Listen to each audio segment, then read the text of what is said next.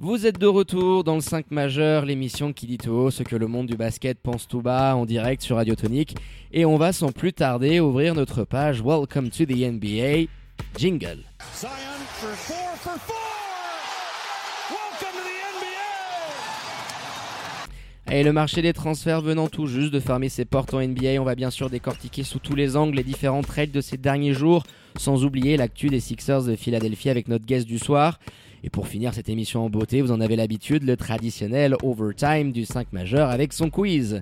Alors fans de NBA, n'hésitez pas à venir poser vos questions via nos réseaux sociaux, Insta, Facebook et Twitter, at le 5 majeur, tout en lettres, pour débattre avec nous et notre invité du soir. Et justement, pour nous accompagner aujourd'hui, on a l'immense plaisir de recevoir Guillaume du 6 homme. Bonsoir Guillaume, comment vas-tu?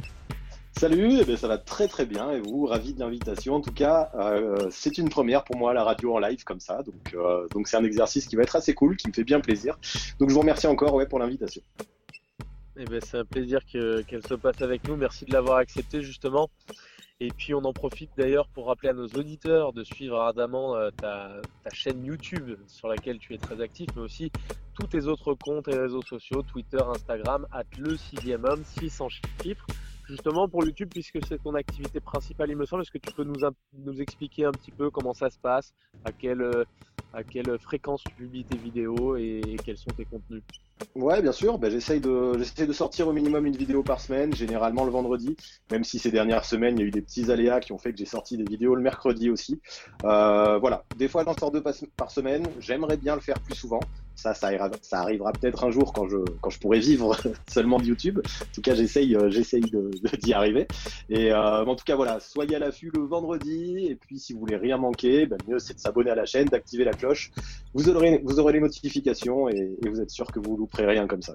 On invite ardemment nos auditrices et auditeurs à venir faire un petit tour sur ta chaîne YouTube avec euh, toutes ces vidéos de, qualité. Et messieurs, sans plus tarder, on va ouvrir notre dossier spécial de la semaine autour de la trade deadline qui s'est achevée hier soir avec énormément de moves hein, dans ces dernières 72 heures et notamment hier. On avait nos, alertes Twitter qui bipaient dans tous les sens. Et chauvinisme oblige, on va débuter par le blockbuster trade de mercredi qui voyait notre Clint national s'envoler du côté d'Atlanta. Du jamais vu hein, en termes de chiffres et d'équipes euh, impliquées depuis 20 ans. Et le trade de Patrick Ewing à l'époque du côté de feu les Seattle Supersonics. Pour résumer rapidement, Atlanta récupère euh, Clint Capella et Néné. Houston reçoit Covington, Jordan Bell et un futur second tour de draft. Minnesota de son côté voit arriver Beasley, Van Turner, Jared Vanderbilt, euh, Juan Cro et Hernan Gomez et le premier tour de draft 2020 des Nets. Et quant aux Nuggets, ils reçoivent Gerald Green, Noah Vonley, Keta Bates Diop, Shabazz Napier et le premier tour de draft 2020 des Rockets. Tiens, on va commencer par toi, Guillaume. Qu'est-ce que tu penses concrètement de, de ce trade? Est-ce que tu penses que tout le monde est gagnant? Euh, ou alors tu vois une équipe qui sort un petit peu du lot? Eh bien exactement, tu l'as dit. Euh, j'ai l'impression que les quatre équipes arrivent à s'en sortir un peu avec ce qu'elles voulaient dans cette histoire. Euh, quand on prend les Nuggets et les Wolves, ça donne des assets, ça donne de la profondeur de banc, c'est assez intéressant. Et si on prend les Rockets et les Hawks, je trouve que ces deux équipes récupèrent un joueur qui correspond totalement au profil, euh, au profil que ces équipes recherchaient. Les Hawks récupèrent Capella, ils voulaient un pivot, un protecteur de cercle, quelqu'un qui était bon en défense, qui pourrait être complémentaire avec John Collins. Donc c'est le cas. Puis ils lâchent pas grand-chose pour l'obtenir. Et euh, côté récupère, euh, ça récupère Covington dans un vrai profil, un vrai profil de Suendi. Je crois qu'ils recherchaient ça depuis le départ d'Ariza. Euh, là, je vois même du Ariza et en mieux. Donc forcément, il y a des questions qui se posent, au, au poste de pivot. Mais, mais ce poste 3, je pense que Covington, en tout cas, peut vraiment rentrer dans le système et fitter dans le système de, de Mike D'Antoni. Ouais, puis il faut voir pour compléter ce que tu disais déjà par rapport aux, aux Rockets, ils ont été énormément critiqués sur les réseaux sociaux. On aime bien se, foutre un petit peu de la gueule. euh, C'est euh, le vilain petit canard de la NBA, j'ai l'impression depuis euh, depuis deux trois ans. Donc euh, Clint Capella, en fait, ce qui s'est passé du côté des Rockets, il a été exceptionnel, je crois, en 2016-2017 sur, les playoffs 2017, là, quand il met Carl Anthony Towns dans sa poche, quand il, euh, sur l'année, il est un des meilleurs défenseurs de la, de la saison. C'était plus le cas en ce début de saison. Et surtout, offensivement, dans les gros matchs, dans les gros matchs de playoffs, il a tendance à énormément s'effacer parce que les Rockets n'utilisent pas leur poste de pivot. Donc là, ce qu'ils ont fait, les Rockets, certains se disent, oui, ils se sont fait arnaquer, qu'ils clean Capella pour récupérer les mecs, ils ont lâché Clint Capella pour récupérer Robert Covington, oui. Mais l'argent, euh, l'argent qu'ils avaient sur leur poste de pivot, c'était pas possible d'avoir un joueur de cette qualité à ce poste-là puisqu'ils l'utilisent pas. Là, ils se retrouvent avec Robert Covington sur l'aile, dont ils vont avoir une, utilité encore plus forte. On l'a vu hier. Alors, je suis pas dans la culture de l'instant. Il fera des mauvais matchs, Robert Covington. Mais en tout cas, je trouve que c'est un, choix pertinent. Ils vont à fond dans leur small ball. De toute façon, ils vont, ils vont crever avec ça. Il faut prendre aussi, contextualiser un petit peu. Mike D'Antoni, il, arrive en fin de contrat. avec, avec son compère Daryl Morey, il fait un petit peu la paire dans ses, dans ses trades un petit peu foufou à chaque fois. Mais en tout cas, on va voir comment ça, on va voir comment ça, ça paye. Il y en a qui disent oui, ça va être compliqué face au face au pivot des, des cinq des cinq titulaires côté ouest. Certainement que ça va être compliqué sur, sur une série face à Anthony Davis. Je suis pas en train de dire le contraire. Mais en tout cas, ils ont leur idée et ils, la suivent et je trouve que c'est tout à leur, à leur honneur et je trouve pas le move inintéressant pour eux en tout cas. Non, je sais pas, je rajouterais même que rapidement, en tout cas, enfin, c'est vrai que ça va être ça va être difficile contre les Lakers, ça va être difficile contre les Nuggets aussi avec Jokic, mais vraiment, enfin, cette idée de run and gun, d'attaque en 7 secondes ou moins, enfin, ça peut, en fait, ils ont toujours été précurseurs, je trouve, les Rockets, euh, avec Mike D'Antoni, avec Daryl Morey, comme tu le disais. Et donc, pourquoi pas Pourquoi pas leur faire confiance Pourquoi pas euh, encore instiguer quelque chose de nouveau en NBA Il va falloir qu'ils jouent vite, c'est tout, parce que sur jeu placé, ils risquent de galérer. Mais s'ils arrivent à jouer vite, euh, je suis curieux de voir ça quand même. Ouais, puis ça met dans les bonnes dispositions aussi un Russell Westbrook qui prend beaucoup moins de shoot à 3 points, qui est revenu un petit peu dans un style qu'on le connaissait plus en début de carrière. Ouais, voilà, qui attaque le cercle à outrance, à outrance et à outrance. Euh, PJ Tucker en poste 5. Alors oui, c'est marrant parce que c'est James Harden qui fait l'entre-deux et ça fait forcément rigoler. Mais tu le disais, Flo, ils vont, ils vont crever avec leurs idées. C'est, euh, c'est, voilà, ils n'ont pas vraiment de choix. Ils vont aller jusqu'au bout de leur, euh, de leur mentalité. Au moins, on peut leur donner ce mérite-là. Et puis on attend de voir ce que ça donnera. Euh, après, on peut pas leur, enlever. Hein. Ils ont tapé euh, le jazz euh, de Rudy Gobert de cette manière-là. Hier, ils sont allés s'imposer au Staples Center. Donc, ils ont quand même aussi des, résultats qui parlent pour eux. Maintenant, on attend de voir en playoff sur une série de, au meilleur des sept matchs, est-ce qu'ils arriveront à avoir cette réussite-là? Ce sera toute la question du côté des Rockets. je pense que ce sera un petit peu, un petit peu compliqué. Ouais, je pense aussi. Notamment sur une série de 7. Après, on n'a pas parlé aussi euh, justement de, de Clint Capella. Tu as dit quelque chose, tu as dit que tu trouvais complémentaire avec John Collins. Moi, personnellement, j'ai des grands, grands doutes sur cette association-là. Alors, avec Trey Young, ah, c'est bizarre, aucun hein, problème. Développe. Sur, sur Clint Capella, je m'explique. Euh, Clint Capella, alors mettons qu'il retrouve euh, son niveau euh, défensif d'antan et que, ok, très bien, c'est un excellent rebondeur. Ça peut être un très bon défenseur s'il arrive à retrouver ce, que, ce qui faisait de lui un très bon euh, défenseur, parce que là, depuis le début de l'année, c'était catastrophique. Donc, affaire à suivre. Mais s'il redevient ce joueur-là, il peut pas stretcher Clint Capella. Pour l'instant, John Collins, il peut pas non plus. Il va falloir, moi, je suis inquiet pour John Collins personnellement, parce que John Collins il va falloir qu'il apprenne à stretcher un peu plus. Clint Capella, il peut pas pick and pop il est obligé de rouler. Il n'a pas de tir à trois points, il ne peut pas écarter le terrain.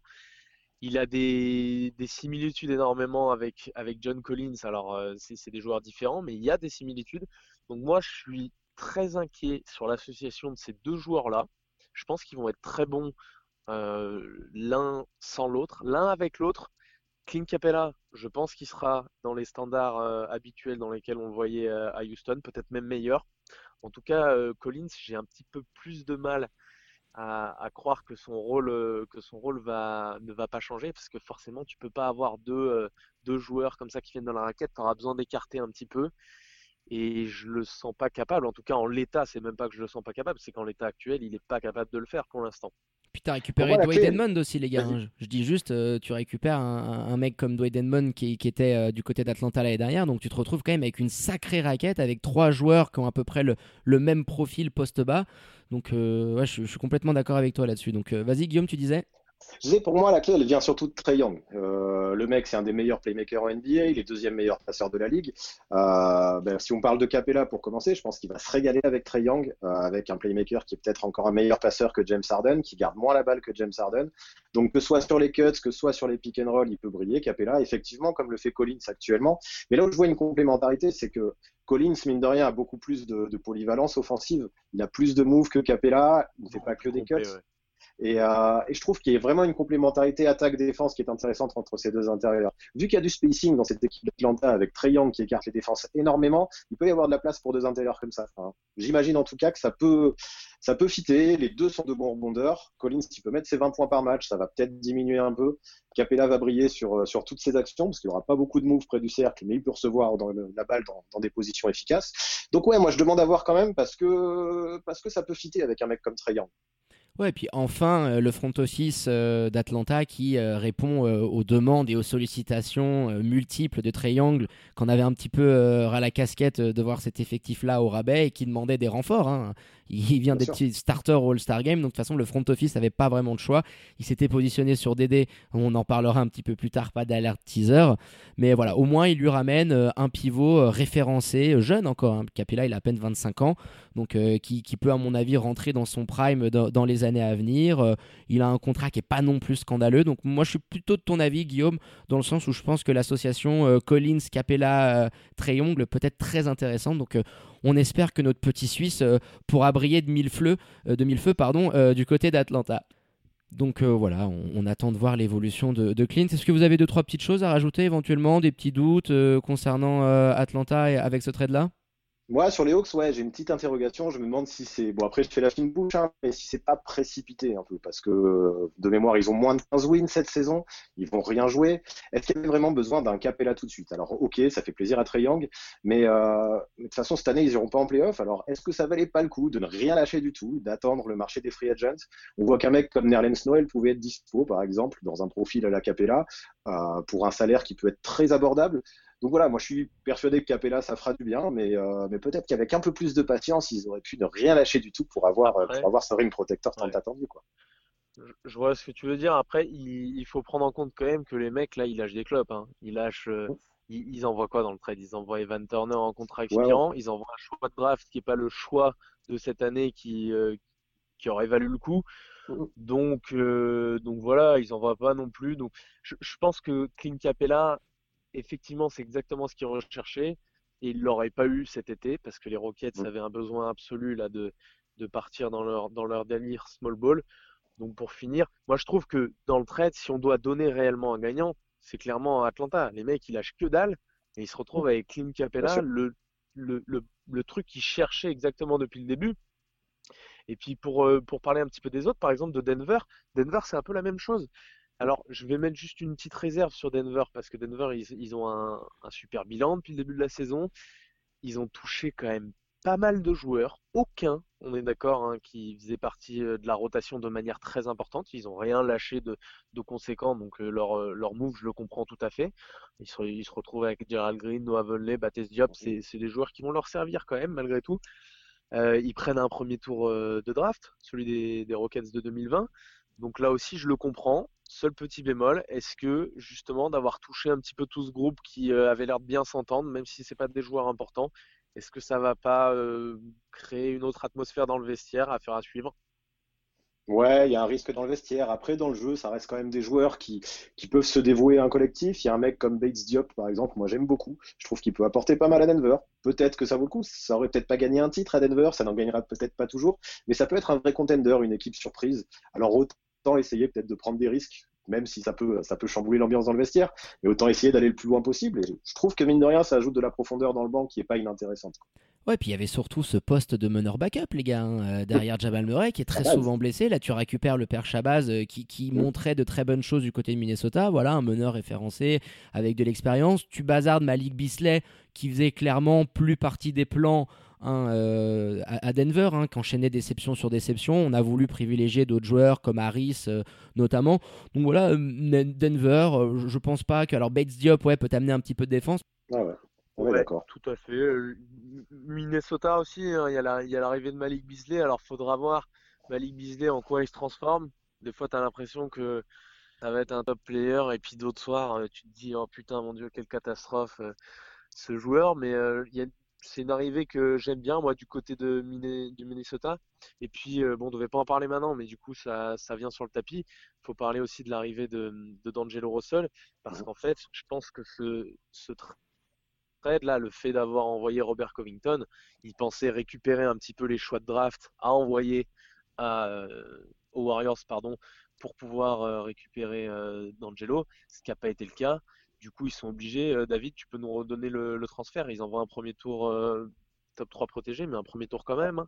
Ça bah, dans la balance. Écoutez les gars, on va faire une petite transition toute rapide. Je voulais enchaîner sur Iggy, on le garde de côté. On va passer maintenant au trade de, D'Angelo Russell, forcément. La Vosge bombe d'hier soir, hein, ah sur les coups de 19h, Twitter s'enflamme avec le départ de l'ancien numéro 2 euh, de draft qui s'en va rejoindre bah, le numéro 1 de la QV 2015, hein, son grand poteau 4 du côté de Minnesota. Donc je vous refais le, trade dans, les grandes largeurs. Euh, Minnesota récupère D'Angelo Russell, Omari Spellman et Jacob Evans.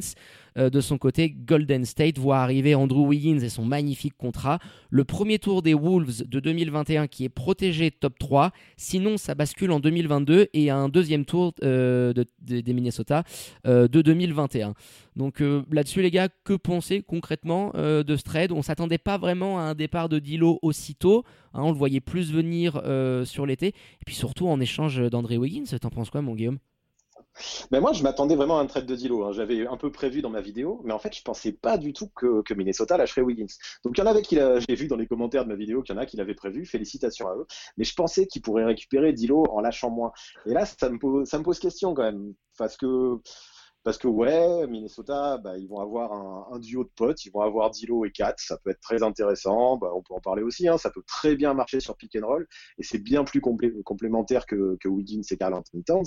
Mais moi, j'imaginais un trio de fous qui, leur permettrait de, qui, leur aurait permis de step up vraiment énormément. Là, je me pose des questions. Ok, ils ont un meilleur duo, mais là, c'est un squelette sur lequel tout est à construire parce que pour moi, là, Minnesota, je peux pas encore dire qu'ils ont, qu'ils ont vraiment progressé. J'imagine ça comme un gros chantier. Il va falloir attendre cet été. De toute façon, il n'y a rien à jouer cette saison. Mais, euh, mais j'ai beaucoup moins de certitude que s'ils avaient fait ce trade en, conservant Wiggins. Surtout en perdant Covington en plus. Il n'y a vraiment plus personne sur le poste 3. C'est ça, mais ça vient ça, vient avec euh, ce qu'on disait, ce que je vous ai dit juste avant, et le fait que euh, les tours de draft qu'ils ont récupérés pour Robert Covington n'étaient pas suffisants pour, pour draguer les Warriors. Donc effectivement, ça fait, ça fait beaucoup d'éléments lâchés. Hein. Andrew Wiggins, qui, est quand même, qui, est, quand même un talent. Alors il est un peu parfois énervant du côté des Wolves, mais c'est quand même un, pur talent. Et puis tu lâches un, premier tour de draft avec. Hein. C'est pas rien un premier tour de draft. On l'a vu sur les dernières années. Donc protéger top 3, euh, sinon ça bascule en, 2022. Donc Golden State l'aura. Je trouve que ils étaient obligés aussi un petit peu de le faire de par, euh, de par l'attitude de Kat, euh, de Kat pardon, sur les réseaux sociaux notamment où il, où il draguait d'Angelo Russell, où il exprimait un peu son mécontentement. Donc je pense qu'ils étaient obligés de le faire. Clairement, en termes de fit, ils sont gagnants, quoi qu'il arrive. Ça fait beaucoup d'éléments lâchés, mais clairement, ils sont gagnants. Ça va faire un joli duo. Effectivement, sur pick and roll, ça va être joli à voir. Et, euh, normalement, ça te, ça t'accorde un plafond pour arriver euh, dans, les, dans une zone playoffable, je pense, David. Oui, bah oui, oui. Après, comme tu le disais, je pense que c'était surtout euh, par rapport aux, menaces de Kat. Hein. Covington était euh, très bien intégré dans l'équipe. Déjà, euh, vous vous rappelez-vous, je sais pas, vous avez vu les stories quand, Covington part, on, voyait Kat commencer à tirer la moue. il suffit de voir l'accueil qu'il a réservé à Dilo à la sortie, à la sortie de l'avion avec avec son son maillot, etc. Donc il y a une vraie amitié entre les deux. Donc il y a ce côté-là aussi. Après, je pense que c'est aussi une manière de tourner la page définitivement sur ces terres euh, Thibodeau, euh, les, euh, les Minnesota Timberwolves, hein, comme on les appelait. Voilà, Wiggins, Kat, ça n'a pas marché. Euh, je pense qu'Andrew Wiggins n'était peut-être pas le, plus heureux euh, du monde du côté de Minnesota. Il va rejoindre un environnement avec une culture de la gang qui est différent. Enfin, moi, je pense que vraiment Minnesota s'en sort vraiment pas mal parce qu'en plus, tu as le petit Omari Spellman, alors qui brillait pas beaucoup à Golden State, mais moi j'aimais beaucoup ce qu'il faisait du côté d'Atlanta. Ton tour, c'est pas ton tour de draft de cette année, mais celui de l'année prochaine si jamais tu couilles un petit peu en termes de résultats, il est quand même protégé top 3. Donc moi, je, vois vraiment les Wolves pas gagnant, mais euh, enfin, ouais, limite gagnant, euh, euh, je le dis. Hein. Avec ce move-là, tu récupères une belle complémentarité entre les deux. Dilo 4, c'est jeune, ça s'entend très bien. Donc voilà, une belle axe de construction pour, pour les années à venir. Et puis les gars, je voulais vous demander, Andrew Wiggins, assez surprenant ce choix de la part des Warriors et le front office vraiment persuadés hein, du développement euh, qu'ils peuvent euh, apporter euh, à Andrew Wiggins. Ils sont persuadés voilà, qu'avec une atmosphère différente, cette culture de la gagne, ils pourront en, tirer quelque chose. Vous croyez vraiment à l'explosion de l'ancien numéro 1 draft du côté de la baie? Moi, j'y crois. Euh, je, je, trouve que les Warriors, c'est les grands gagnants de ce trade. Hein. Alors, Minnesota n'est pas perdant, ils sont gagnants aussi. Euh, ce pick top 3 protégé, c'est un peu dommage. Peut-être qu'un loterie protégé aurait eu plus de sens, mais peu importe, on va revenir aux Warriors. Je trouve que là, les Warriors, ils font, ils font un super coup. Euh, S'ils avaient gardé Russell, euh, on était pas du tout sûr que ça aurait fité avec, euh, avec Stephen Curry, avec Clay Thompson. Là, il retrouve, il retrouve un vrai poste 3, un poste où il y avait un, vrai trou là depuis le départ de Kevin Durant. Euh, un mec qui, à mon avis, dans le cadre des Warriors, avec cette culture de, avec cette culture de la gagne, comme tu le disais, avec les systèmes de Steve Kerr, avec même un Draymond Green qui pourra le remettre un peu euh, sur les bons rails si jamais il dérape. Là, Wiggins, à mon avis, il a tout, tout approuvé. Enfin, il faut pas oublier, comme tu le disais aussi, que c'était euh, c'était un ancien premier choix de draft, qu'il a fait une saison à plus de 23 points par match. C'est un mec qui est sûrement un peu réservé, c'est un mec qui, euh, mais voilà, mais c'est un mec qui peut scorer, c'est un mec qui peut euh, profiter, profiter de tout cet environnement des Warriors. Et euh, non, non, vraiment, ça me plaît beaucoup moi cette arrivée de Wiggins aux Warriors, clairement. Ouais, moi je suis sur la même longueur d'onde que toi. Ça me plaît énormément. Il faut pas oublier que D'Angelo Russell, dès qu'il est arrivé du côté des Warriors, on a tout de suite eu une tonne de rumeurs. Alors, c'est toujours très compliqué de savoir si elles sont fondées ou non, mais je trouve que de manière naturelle, Andrew Wiggins, je ne parle pas de valeur intrinsèque des joueurs, hein, parce qu'évidemment, D'Angelo Russell a, a, une plus grande valeur euh, que qu'Andrew Wiggins actuellement, mais je parle de fit. C'est plus naturel d'avoir euh, Steph Curry sur ton poste 1, Clay Thompson sur ton poste 2 et Andrew Wiggins sur ton poste 3. Ils ont déjà gagné un peu dans cette configuration avec. Euh, alors, je les compare pas non plus parce qu'Andrew Wiggins et Harrison Barnes, c'est pas comparable. Mais ils ont déjà gagné dans cette configuration avec Harrison Barnes. Et tu l'as dit, il arrive dans un environnement où tu as. Euh, pour développer du talent, je pense qu'il n'y a, a, pas son pareil actuellement dans la NBA. Alors, je suis pas forcément. Euh, hyper, euh, hyper objectif, objectif. ouais. c'est sûr. un grand fan des Warriors, mais je trouve que vraiment actuellement, il n'y a pas son pareil pour développer des talents. Steve Kerr, pour moi, si ce n'est pas le plus grand à l'heure actuelle, il est dans le top 2 euh, des meilleurs coachs de, de, la ligue. Donc forcément, euh, Wiggins, j'y crois. Et il faut se rappeler comment tout ça est arrivé. Pour finir sur Wiggins, pardon, j'ai oublié, oublié de, de, dire quelque chose. C'est un mec qui a croisé certes énormément de coachs dans sa carrière et d'équipes euh, un petit peu euh, en, en, loose. Bancal. Où il, On dira bancal. Ouais. Temps, mais il a jamais eu, mais il a jamais eu euh, un vétéran un petit peu comme tu viens de l'évoquer avec Draymond Green. Alors je sais pas si Draymond Green sera un peu ce, ce, cette sorte de père, de parrain dans la ligue que peuvent avoir certains joueurs. Je, je, je l'espère pour les Warriors, mais il, il en a jamais eu. Il en a jamais eu. Non, il a eu euh, il a eu Jimmy Butler l'année dernière du côté des Wolves, mais Jimmy Butler est resté euh, une, une saison même pas entière. Euh, et puis Jimmy Butler est arrivé après, euh, après euh, Andrew Wiggins. Là, Andrew Wiggins arrive chez les Warriors et forcément, ça, ça, il faut il faut pas oublier non plus d'où ils viennent les Warriors. Ils devaient perdre Durant normalement contre bah, contre Kyodal, contre contre Lorraine, et ils se retrouvent avec Wiggins, un premier tour de draft et un second tour de draft. C'est quand même pas rien quoi. Ah non, on doit mérite au front office hein, qui nous a fait quand même un, un, super move. Mais comme tu le disais, ouais. Euh, puis là, tu, tu, as un effectif euh, qui, qui, devient un peu plus, euh, un peu plus cohérent. avec Dilo, ça se marchait un peu dessus. Il y avait la question de la défense. Je pense qu'Andrew Wiggins peut devenir un défenseur correct. Il est athlétique. c'est quand même un numéro 1 draft, donc je pense qu'il va être capable de, de s'épanouir là-dessus. Et puis tu as ce, forcément ce choix qu'ils vont avoir cette année euh, à, la draft, hein, qui va être très élevé. Euh, imaginons, tu arrives à récupérer un, numéro 1 euh, avec les pivots euh, qui, qui, qui, peut, pourra y avoir lors de la prochaine draft. Si tu rajoutes, je sais pas, hein, par exemple, un James Wiseman dans cet effectif-là, tu te retrouves bah, tout d'un coup avec une équipe dès l'année prochaine qui peut rejouer le titre. Donc, euh, ouais, moi je pense que Minnesota s'en sort très bien, les Warriors également. Donc, euh, écoute, un, deal qui va satisfaire, euh, j'en suis sûr, les deux parties. Allez, maintenant, les gars, on va revenir, comme je l'avais prévu, du côté de South Beach. Alors encore un move 5 étoiles de, Pat Riley, avec un des noms les plus attendus hein, de, la Free Agency, c'était euh, le père Iguodala, hein, qui était en grève, hein, clairement, du côté de Memphis. Tout le monde l'attendait du côté de la Cité des Anges. C'est finalement en Floride qui va débarquer, accompagné de Jake Roder et Solomon Hill. Memphis, en échange, récupère Justice Winslow, Dion Waiters et Gorgie Denk pas de tour de draft impliqué dans, dans, ce trade-là. Et Minnesota, quant à eux, voit débarquer James Johnson. Donc Pat Riley qui nous fait encore des miracles et qui vient quand même sacrément renforcer son effectif à la vue des playoffs avec deux ailiers vétérans référencés qui apportent de la défense et puis surtout il garde de la flexibilité pour 2021 avec l'objectif on va pas le dire qu'il est caché, mais d'essayer d'attirer Janis. Euh, Guillaume, euh, encore un move masterclass euh, du Pat Riley.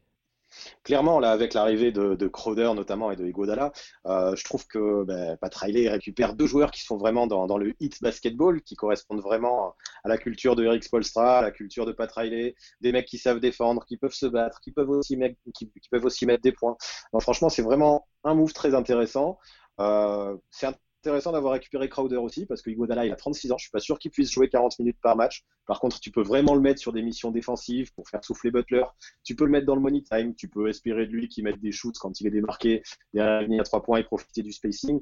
C'est bien. Après, moi, j'ai été étonné quand même parce que je pensais pas qu'il euh, faudrait lâcher autant que ça pour avoir Iguodala un mec qui, euh, les rumeurs disaient qu'il pourrait peut-être se faire buyout. Je pensais pas que ouais, il y aurait Winslow qui partirait pour un joueur, euh, un joueur comme lui. Mais bon, c'est qu'il y a dû avoir d'autres offres et que, et que le 8 a su mettre les pièces qu'il fallait sur la table pour, euh, faire ce trade. Ils ont eu raison parce que parce qu'ils progressent de façon significative. Je pense que vous avez fait le, tour à, vous deux. Pour terminer, je rajouterai, je rajouterai juste pardon, que Justice Winslow était pas non plus super important dans la route du fait de ses blessures.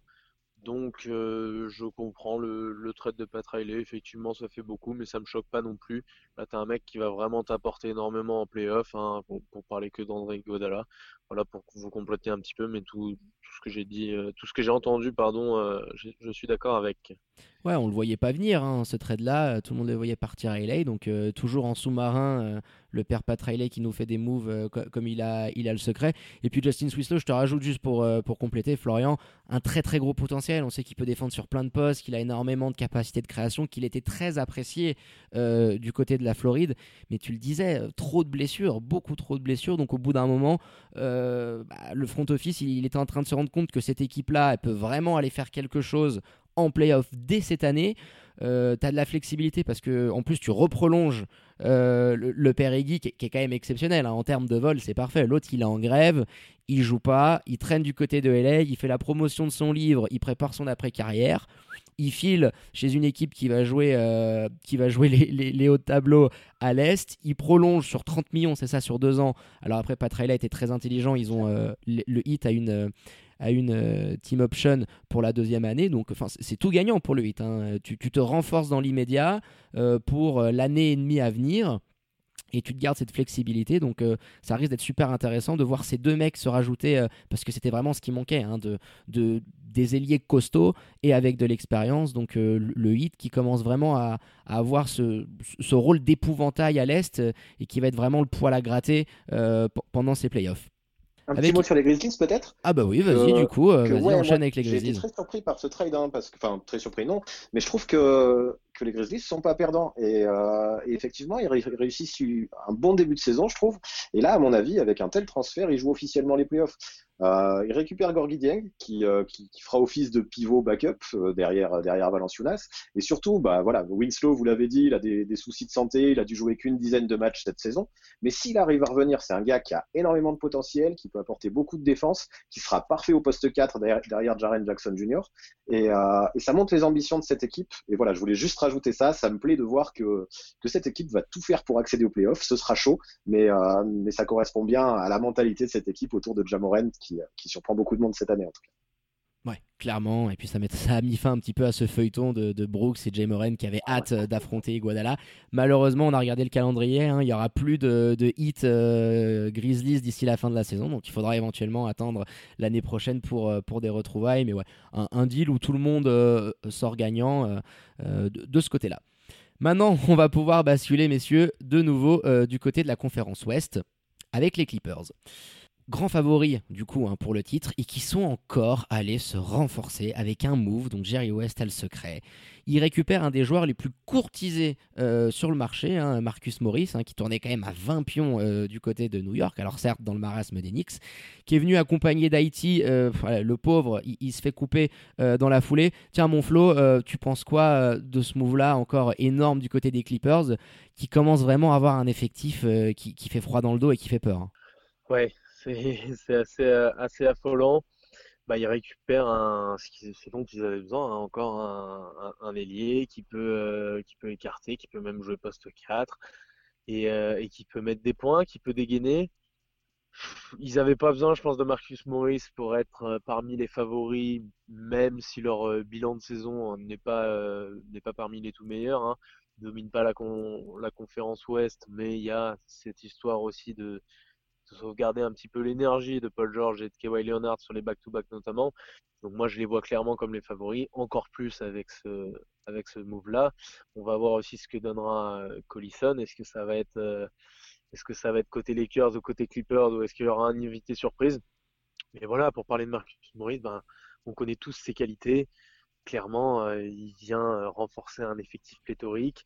Ça va être hallucinant en, sortie de banc, même si lui, je pense qu'il sera euh, titulaire aux côtés de Zubac, sûrement dans la raquette poste 4, ça va être complètement dingue en sortie de banc d'avoir euh, Lou Williams, Montrezl et, euh, et Landry Chamette qui t'apporte quasiment 60 points, allez, 50 points si j'exagère un petit peu, je m'en rends même pas compte, mais plus de 50 points certainement en, en sortie de banc. Donc oui, clairement pour moi favori pour le titre titre NBA les Clippers. Guillaume, qu'est-ce que tu en penses, toi, de ton côté, de ce move-là euh, on, rappelle juste, hein, parce que j'avais un petit peu euh, euh, zappé hein, dans ce trade-là, les Clippers, ils ont récupéré donc Maurice et Haïti. New York, d'ailleurs, c'était le premier, le premier move de leur nouveau président, voit arriver Mo Harkless et le premier tour des Clippers de 2020 le swap rights pour 2021 et un second tour de draft des Pistons de 2021. Et de leur côté, les Wizards récupèrent Jerome Robinson, hein, qui était clairement une énorme déception euh, du côté des Clippers. Hein, on le rappelle, l'autre. Euh, tiens, qu'est-ce que tu en penses, toi, de, ce trade-là et également euh, du premier move du nouveau président des opérations basket de New York, Léon Rose? Je vais commencer par les Clippers, même si euh, le, plus important a été dit par Flo, et je le rejoins. Après avoir, je je sais pas, moi je l'imaginais plutôt sortir du banc, Maurice, mais c'est vrai que c'est vrai que les, deux rôles pourraient lui convenir, dans la mesure où si on considère Paul George et Kawhi Leonard comme des trois, et de l'autre côté Zubac et Harrell comme des cinq, le poste 4, il y a, un boulevard devant lui pour, euh, pour prendre ça. Puis même s'il sort du banc, imaginez euh, Chamet, Lou Will, Maurice et Harrell qui sortent du banc, c'est un truc complètement fou. C'est un truc, c'est vraiment un truc de malade. Et au final, ils perdent, ils perdent Arclès. J'aime beaucoup Arclès et l'apport qu'il pouvait avoir en défense. Mais Maurice, fit beaucoup plus dans les besoins des Clippers. Et, euh, effectivement, ça en fait un favori euh, incroyable pour le titre de cette année. Euh, voilà. Après, tu me parlais de, ce trade, de ce trade des. Euh, ben effectivement, là, on ne sait pas trop où ils vont les Knicks. Euh, je trouve que c'est une bonne idée d'avoir mis Leon Rose comme président des opérations basket. C'est bien. Moi, je trouve que c'est bien dans l'air du temps de mettre des agents comme ça. Ben, ça se voit avec Bob Myers aux Warriors, ça se voit avec Rob Pelinka aux Lakers. C'est des mecs qui ont pas mal de contacts. Leon Rose, c'était l'agent de Joel Embiid, de Carl Anthony Towns, de Devin Booker. Il y avait, il y avait Chris Paul aussi, Mike Conley. Enfin bref, il y a beaucoup, beaucoup de monde sur sa liste. Et, euh, puis, voilà, s'il était agent, c'est que c'est un expert des négociations, qui sait très bien comment ça se passe de l'autre côté. Et je pense que les Knicks ont vraiment besoin de ça. Maintenant, au vu de l'effectif de cette année, on ne sait pas trop où ils vont. Il y a des jeunes. Et finalement, le plus safe, c'est peut-être de récupérer un pic dans le futur pour faire terminer cette, cette saison tranquille et puis repartir sur une page blanche ensuite, quoi, avec ce, avec ce nouveau président des opérations basket. on attend de voir euh, comment va se finir euh, la saison encore galère et cata du côté de, New York. Et puis tiens les gars, quand même un petit mot pour Haïti parce qu'on a de la peine pour lui. Euh, le mec, voilà, encore trimballé d'équipe en équipe. On, s'attendait à ce qu'il puisse euh, renaître un petit peu du côté de Washington, s'est loupé, euh, échangé et inclus dans le trade. Et c'est le père Aldridge qui nous l'a informé hier sur Twitter que les Clippers n'allaient pas le conserver et qui va être coupé dans, la foulée. Ça fait quand même de la peine hein, de, de, voir cet ancien All-Star maintenant un petit peu voilà, végéter euh, dans la ligue et avec euh, pas vraiment de franchise euh, capable de le relancer. Hein. Ouais. Clairement, je pense que je pense qu'il retrouvera pas facilement un, taf. Il est un petit peu cramé, le père Isaiah Thomas. Euh, alors dans sa tête, hein, il a toujours euh, de l'ambition. J'ai vu ses déclarations, qu'il recomptait devenir All-Star, etc. Personnellement, j'y crois pas. Je pense que ça va être très compliqué. Je préfère pas m'étendre sur le sujet parce que j'ai beaucoup d'affection pour lui, mais que je trouve qu'il a plus le niveau tout simplement c'est ça, on peut avoir que de l'affection pour lui après, après ses playoffs 2017 avec, avec Boston, ses 53 points après le décès de sa sœur. C'était une histoire qui était très très touchante et ça fait de la peine de le voir en arriver là. Mais si on ouvre les yeux, il faut être conscient de quelque chose. C'est quand Isaiah Thomas est sur le terrain, son équipe elle défend à 4. Et je crois que, et je crois que pour les Clippers, c'est prendre des risques. Peut-être qu'il aurait pu avoir un rôle de joker offensif en sortie de banc, mais vu le boulet que c'est en défense, pardonnez-moi du terme, hein, mais, vu le boulet que en défense, euh, quoi ça servirait, sachant qu'il y a déjà Lou Will qui peut mettre tous les points qu'il faut quand il sort du banc. Quoi. Ouais, puis ça donne encore et ça met en exergue vraiment le, boulot incroyable qui était fait à l'époque pour euh, de Brad Stevens, euh, parce qu'on savait qu'il y avait certaines lacunes, mais on s'en rend compte encore plus euh, quand, vu qu'il a déménagé de franchise en franchise sur les dernières années. Donc voilà, un peu de peine pour Haïti qui nous avait quand même fait rêver. Tu le rappelais après le, le, décès de sa sœur, donc on espère voilà qu'il arrivera à trouver un petit spot euh, en NBA. Euh, ça n'a pas marché du côté des Wizards, donc euh, ça sera un des noms à suivre hein, dans le marché des buyouts. Peut-être une équipe qui, qui va peut-être essayer de le récupérer. on espère, pourquoi pas, une équipe ou une franchise qui jouera les playoffs. Messieurs, on va passer maintenant à un grand dadais, le père André Drummond. et on, va l'avouer, c'est quand même la carotte de la soirée. Et elle est pour le front office de Détroit, qui voit partir quand même leur pivot emblématique, un hein, multiple star euh, d'Eddie Drummond, qui rejoint l'Ohio. Alors ça, on l'avait pas vu venir. Euh, dans l'échange, donc euh, Cleveland récupère le pivot des Pistons et Détroit voit revenir Brandon Knight, John Henson un deuxième tour de 2023, alors qui est le moins bon entre celui de Cleveland et de Golden State. Euh, messieurs, ma question elle est très simple. Comment les Pistons ont-ils pu se faire enfler de la sorte en récupérant qu'un second tour de draft pour un joueur de la sorte? Alors qu'on fait juste un petit rappel, il y a quelques jours en arrière, hein, les Hawks qui étaient très fortement intéressés, ils avaient offert un package qui avait quand même de la gueule et surtout avec un premier tour de draft qui avait été refusé à l'époque par le front office qui espérait récupérer plus. Et au final, à force d'être trop gourmands, euh, bah, ils se sont fait avoir et ils l'ont dans le derche. Hein. avec, des contrats non expirants, ce qui est euh, ce qui est pas le cas de, celui-là. Je pense qu'il faut s'attendre côté des trois dans les euh, dans les années à venir, notamment l'année prochaine, à éventuellement une séparation avec avec Blake Griffin également.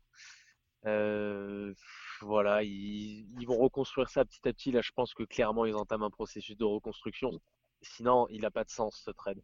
Si c'est dans le cadre d'un processus de reconstruction, on a déjà vu pire.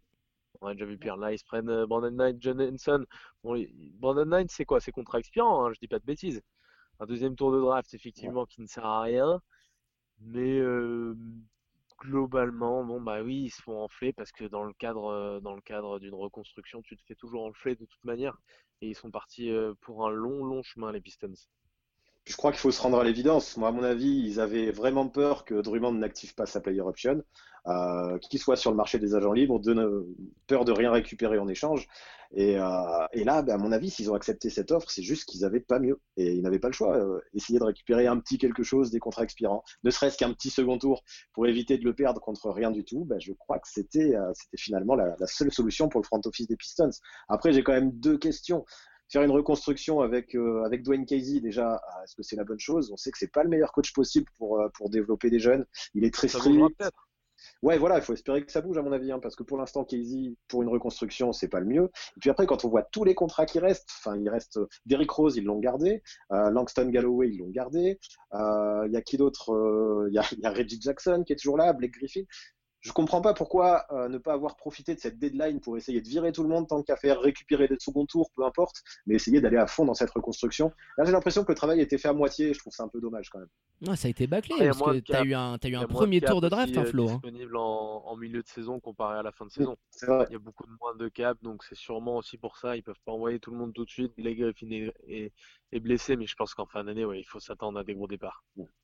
Obligatoirement, ouais. Je te disais, Flo, tu as quand même eu euh, les Hawks qui t'ont offert un tour de draft avec un sacré package. Quoi. Ils ont vraiment été trop gourmands en s'attendant à beaucoup, beaucoup plus. Et puis, euh, les autres franchises ont attendu, ont vu qu'il n'y avait pas mieux qui tombait sur la table et ils se sont retrouvés à accepter, bah, en fait, à mon avis, la seule offre qui, qui a pu être transmise euh, par Cleveland. Et puis, justement, on va parler de la franchise de l'Ohio parce que Dédé Drummond, il est en train de se rendre compte peut-être qu'il n'y aura pas pléthore d'équipes euh, qui vont se positionner et qui vont, euh, et, qui vont, et qui vont pousser la porte cet été pour lui envoyer un contrat max. Donc, est-ce que vous pensez qu'il est déjà de 1 capable d'activer sa player option, sa dernière année de contrat, je crois qu'il est à hauteur de 28 millions, ou même éventuellement de prolonger son contrat du côté de Cleveland? Il y a un un, petit noyau de jeunes joueurs intéressants, hein, Garland, Sexton, euh, euh, Porter, le petit porteur. Donc, qu'est-ce que vous pensez, vous, du, futur éventuellement à, court et moyen terme euh, du père Dédé dans l'Ohio?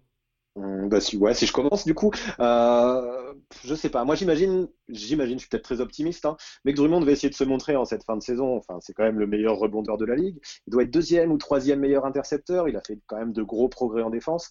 Et ouais, donc même s'il a fait des déclarations qui disaient qu'il était déçu d'être parti de Détroit, euh, je pense que ça lui fera du bien de voir un nouvel air, une nouvelle ère plutôt. Euh, non, voir, voir de nouveaux horizons, on va dire. Et, euh, ça reste euh, au maximum un, pivot qui est limite capable de tourner en 20-20. Donc là, je m'attends à voir un, André Drummond qui, bah, qui joue pour sa gueule un peu à Cleveland, euh, qui n'active pas sa player option dans l'espoir de trouver mieux. Peut-être que si les équipes ne sont pas tant positionnées sur lui euh, lors de cette deadline, c'est parce que justement ils avaient peur qu'il n'active pas sa player option et, euh, qu'il trade des, assets pour pas grand chose.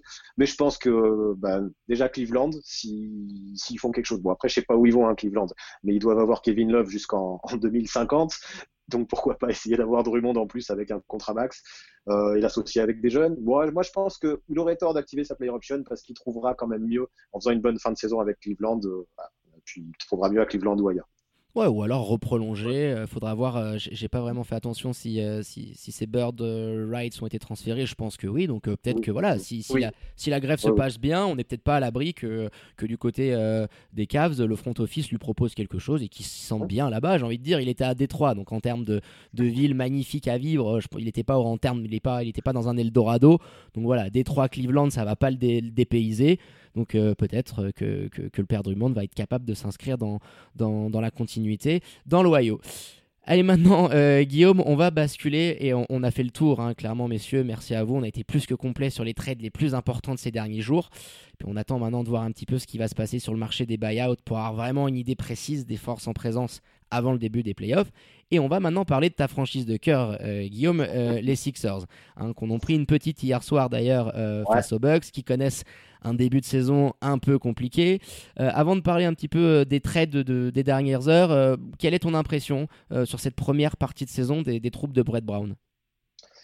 Forcément, je suis déçu. c'est marrant sur le Discord en début de saison, sur le Discord de, la chaîne YouTube.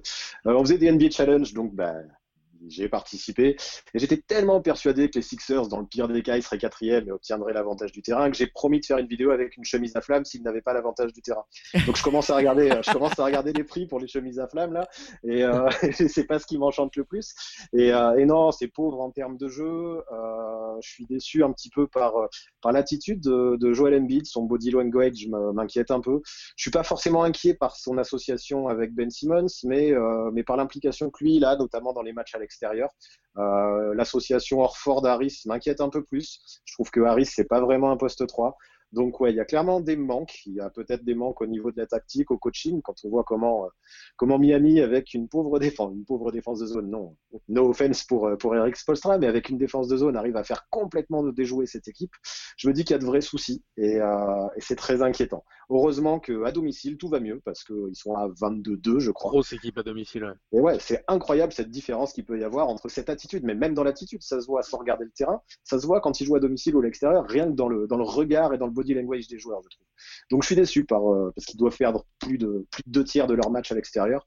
Donc je suis vraiment déçu de cette équipe en déplacement et, j'espère que ça va changer. Quoi. Ouais, bah pour revenir sur ce que tu as dit les limites du coaching, je les trouve vraiment euh, énormes, les limites de Brett Bond tactiquement pendant les matchs. Alors pour, euh, pour faire évoluer, etc., il a déjà fait ses preuves, le garçon. Hein.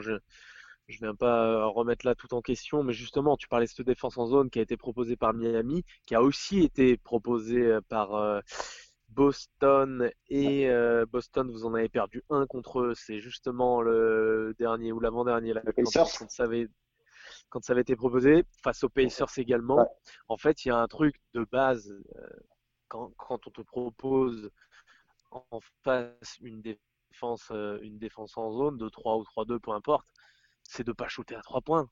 parce que forcément, c'est ce que recherche l'équipe adverse. Donc, qu'est-ce qui va se passer? Si tu shootes à trois points, déjà, tu acceptes un petit peu trop facilement ce que te propose la, défense adverse. Et je trouve que c'est toujours une mauvaise idée. Si tu les réussis, tant pis, ils vont arrêter de la faire, ils te la ressortiront un petit peu plus tard dans le match. Et là, si tu les mets pas, c'est une autre histoire. Par contre, si tu les rates, si tu les rates, qu'est-ce qui se passe? Bah, Exactement ce qui s'est passé dans les trois matchs que je viens de donner. C'est-à-dire que la défense en zone se resserre de plus en plus, laisse de plus en plus le, le shoot à trois tu as une perte de confiance parce que tes premières possessions, toujours très très important tactiquement, défense en zone, mes premières possessions, je vais attaquer à l'intérieur. Exactement pour ce que je viens de dire. Parce que derrière, tu es dans un cycle infernal un petit peu. Et du coup, les Sixers, ils se retrouvent à envoyer des, cachous à trois points. Et puis, petit à petit, ben voilà, la, la confiance euh, s'effrite. Et forcément, ça devient de plus en plus compliqué. Et je comprends pas J'invite les auditeurs à, regarder cette magnifique vidéo de Vincent Collet, qu'on aura d'ailleurs comme, invité euh, dans un petit mois euh, en direct euh, dans l'émission, qui parle justement de cette défense en zone et qui explique exactement ce que je suis en train de vous expliquer là. C'est une, une, règle de base du basket, j'arrive pas à comprendre pourquoi euh, le père Brett il, fonctionne comme ça quoi? Est-ce que c'est lui réellement qui demande de, jouer cette ligne à 3 ou est-ce que c'est les joueurs qui sont incapables d'aller attaquer, de faire circuler le ballon, qui sont tétanisés, j'en sais rien. Je trouve ça très très limite tactiquement parlant. Ouais, je suis très déçu, enfin très déçu. Brett Brown, c'est quelqu'un que j'aime beaucoup. Ça a été un coach excellent pendant le process, qui a réussi à créer un groupe, créer des liens. J'avais traduit un article sur Basket Info où il expliquait que les dimanches matins, quand il n'y avait pas match, il organisait des petits déjeuners où chaque joueur parlait un peu de ses passions. Covington parlait de ses serpents, Saric de, de sa jeunesse en Croatie, qui n'était pas forcément simple. Enfin, je trouvais ça sympa, vraiment, la façon dont il a soudé un groupe. Et à mon avis, c'était le coach idéal pour le process. Euh, lors des playoffs 2018, là, il a vraiment montré ses limites tactiquement contre Brad Stevens, où, euh, où il s'est fait dominer clairement.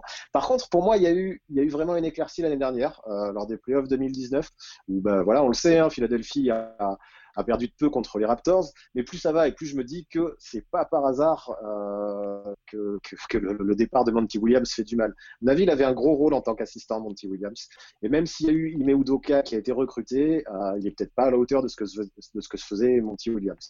Donc voilà, le cœur dirait que j'ai pas trop envie que Brett Brand soit coupé, mais peut-être que bah, s'il si, le garde, il faudrait améliorer le, les assistants, ou alors peut-être même réfléchir à donner un poste d'assistant à Brett Brown qui lui va créer les liens avec le groupe et donner un vrai tacticien parce qu'on voit que, que Mike Budenholzer, que Eric Spolstra, que Nick Nurse, que Brad Stevens, ce sont tous des meilleurs coachs tactiquement que Brett Brown, clairement. Et c'est là où ça risque de, de, faire du mal en playoff, je pense.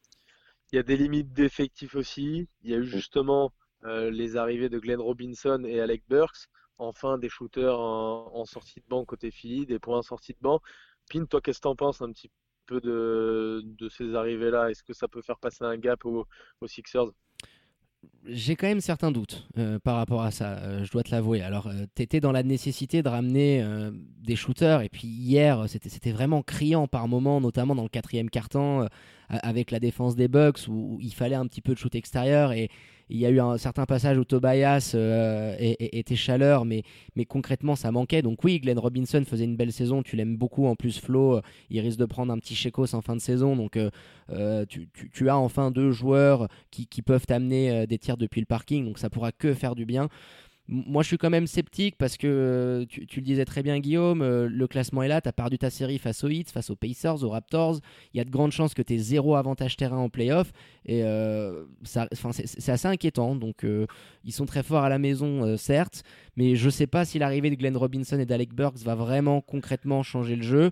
Euh, puis j'avais récupéré aussi une stat euh, de, de, Joel Embiid dans les matchs importants. Il a un petit peu tendance cette année à s'effacer, que ce soit face à Milwaukee, Toronto ou Boston. Euh, il, a des matchs où il passe vraiment à côté, des 1 sur 11, des 0 sur 11. Donc je sais pas, voilà, si c'est vraiment l'homme de la situation pour l'après-process, je pense qu'on a fini le process, on est vraiment dans une optique maintenant de gagner. Glenn Robinson III, euh, ouais, peut être intéressant. Alec Burks, pourquoi pas, mais je, je, suis vraiment très sceptique, surtout après ce que j'ai vu hier. Donc on attend de voir ce que va donner euh, Bray Brown. mais... notamment, en, notamment en playoff, ce sera compliqué que les deux joueurs soient là pour t'aider dans, dans, la mesure dans laquelle euh, besoin Philly, euh, dans lequel Philly sera en, en, besoin d'aide, voilà, sur les sur les sur la ligne à trois points pour envoyer des shoots. Qu'est-ce que en penses toi, Guillaume? Bah forcément, ça va pas être révolutionnaire. Il faut pas, faut pas se fier à la ligne de stats qui est forcément gonflée par leur passage à Golden State. Euh, par contre, ça, ça apportera quand même du positif sur le banc. Là, quand on voit que le sixième, homme, c'était Furkan Korkmaz, je veux rien enlever à Furkan Korkmaz, hein, mais, euh, mais c'est pas le sixième homme d'une équipe qui joue un titre. C'est un mec qui est bon sur catch and shoot, mais, euh, mais c'est pas le sixième homme d'un contender. Donc voilà, Alec Burks, c'est surtout moi ce que je vois, c'est le peu qui a été envoyé à Golden State, des second tours de draft qui n'auraient pas servi parce qu'il y a toute une collection de second tours de draft à Philadelphie. C'est quand même positif, ça va, améliorer, cette équipe. En fait, ce qui me plaît bien en plus du shoot dont vous avez parlé, du scoring en sortie de banc qui manquait à, Philadelphie, c'est un peu la faculté à créer d'Alec Burks. Il euh, n'y a personne à Philadelphie qui est capable de porter la balle, de prendre un écran, de jouer vraiment le pick and roll, de shooter en sortie de dribble. Et ça, je suis un peu pressé de voir ça. Comme je disais, ce sera pas révolutionnaire, mais ça peut apporter un petit peu de, de positif dans des endroits qui manquent vraiment à Philadelphie. Et j'ai quand même hâte de voir ce que va donner Burks. Donc, euh, donc voilà, ça va pas faire. Euh, c'est pas comme pas rien qu'avec ça que Philadelphie terminera numéro un de la conférence Est. C'est trop tard. Mais euh, je suis quand même euh, optimiste. C'est un bien grand mot, mais il y aura quand même. D'ailleurs, quand je quand je prends le classement, une petite anecdote, quand je prends le classement quand même avec David, on avait fait des petits pronostics bien sûr en début de saison. Il les a mis numéro 1 à l'Est et je les ai mis numéro 2. On était tous comme ça, je crois. dingue, hein. On était tous hypés vraiment par, mm, mm. par ça. Et, là, on se rend compte qu'il y a pas mal de, soucis. Et je sais que David, tu l'as beaucoup étudié. Euh, qu'est-ce que tu penses, toi, du cas à Ah, bah justement, j'allais lancer un petit peu Guillaume là-dessus. Alors, Ford, euh, oui, c'était, euh, ça faisait un petit peu, un petit peu bandé, hein, ce 5 big ball, hein, à l'inverse du small ball des Rockets. Hein, tu avais le père Richardson, tu avais vraiment une équipe très très grande, donc on se disait ça peut être très compliqué en termes de mismatch. Mais il faut quand même avouer que le, père alors Ford, il déçoit. Il a un contrat à plus de 30 millions je le trouve bon la plupart du temps quand Joel Embiid n'est pas là. Les deux ensemble sur le terrain, ça devient un petit peu compliqué. En plus, tu rajoutes un Ben Simmons qui est obligé dans son jeu de se rapprocher de la raquette. Donc j'ai vraiment l'impression, et ça s'est vu notamment hier, quoi, quand tu les trois sur le terrain, c'est embouteillage. Tout le monde veut se mettre dans, cette zone-là. On sait que le front office compte beaucoup sur Al dans une optique euh, d'un mismatch face à Giannis Antetokounmpo, mais j'ai envie de dire, il faut déjà arriver jusqu'en finale de conf pour ou, au moins jusqu'en demi-finale pour se taper euh, euh en face. Euh, je suis pas sûr si tu affrontes actuellement, je crois que ça serait les Celtics que tu rencontrerais au premier tour. Je vois pas forcément les Sixers sortir d'un premier tour face, face aux, Celtics. Donc j'ai beaucoup de points d'interrogation sur Alorford et à mon avis, le juge de paix, ça sera les playoffs. Et je pense que s'il n'est pas capable de step up et, d'amener cette expérience-là et, un vrai niveau de All-Star, il y a peut-être des chances que au, prochain marché, euh, notamment la free agency, euh, le front office puisse se débarrasser de lui. Après, c'est que mon avis. Qu'est-ce que tu en penses, toi, de, l'ancien joueur des Celtics, euh, Guillaume? Ouais, je pense qu'il a vraiment des difficultés à trouver ses marques dans, cette attaque de Philadelphie. Bon, déjà, enfin, c'est vrai que je sais pas ce qui se passe avec Joel Embiid. Je le trouve pas dedans. Je sais pas. Je ne sais pas si c'est à cause de ses multiples blessures. Je ne sais pas si c'est parce qu'il est déçu de ne pas correspondre aux attentes. Euh, ouais, je sais pas ce qui se passe avec lui. Et donc pour Alorford, je pense que c'est encore plus difficile de trouver une place par rapport à un joueur qui n'est pas à son niveau. Donc il essaye de compenser un peu partout, alors qu'au final, les Sixers, ils auraient presque besoin d'un poste 4 qui passe son temps derrière la ligne à 3 points pour stretcher et qui va envoyer des bombes à 3 points. Quoi. Et c'est ce que Orford fait parce que, parce que si je me trompe pas, ça doit être la saison dans sa carrière où il prend le plus de shoot à 3 points, mais c'est une, des deux saisons où parallèlement il est le moins adroit. Donc forcément, c'est décevant. Euh, surtout quand on connaît son contrat, Orford, qui est, qui est long, qui est cher. Mais bon, je veux pas non plus le juger trop vite, je veux pas non plus me précipiter parce qu'effectivement, ce sera dans les playoffs qu'on pourra juger ça. Euh, je sais pas, je me dis la vérité de la saison, la vérité des playoffs, c'est pas toujours la même. Et je veux pas être trop sévère trop vite avec lui. Je vais essayer d'oublier un peu son contrat. Je vais me dire ce qu'il peut apporter en défense par son expérience. Et, euh, puis voilà, j'attends les j'attends les playoffs pour voir ça. Et, voilà, en attendant, mais peut-être que le mieux qu'il ait à faire, c'est de continuer à insister à trois points et de laisser un peu la raquette à Embiid et à Simmons, quoi. Il en prend 12 encore hier, les gars. Il a 5 sur 12. Euh, c'est vraiment impressionnant de voir le volume qu'il est capable de prendre. Donc, ouais, après, euh, ça sera cet été, hein, vraiment le, juge de paix. Et puis s'il est capable de step up, bah, tant mieux pour les Sixers. Mais je pense que ça sera un petit peu à, double tranchant euh, de ce point de vue-là. Bah écoutez messieurs, merci infiniment pour ce petit point complet après la trade deadline et euh, sur l'actu des, des, Philadelphia 76ers. Donc le tour notre petite page Welcome to the NBA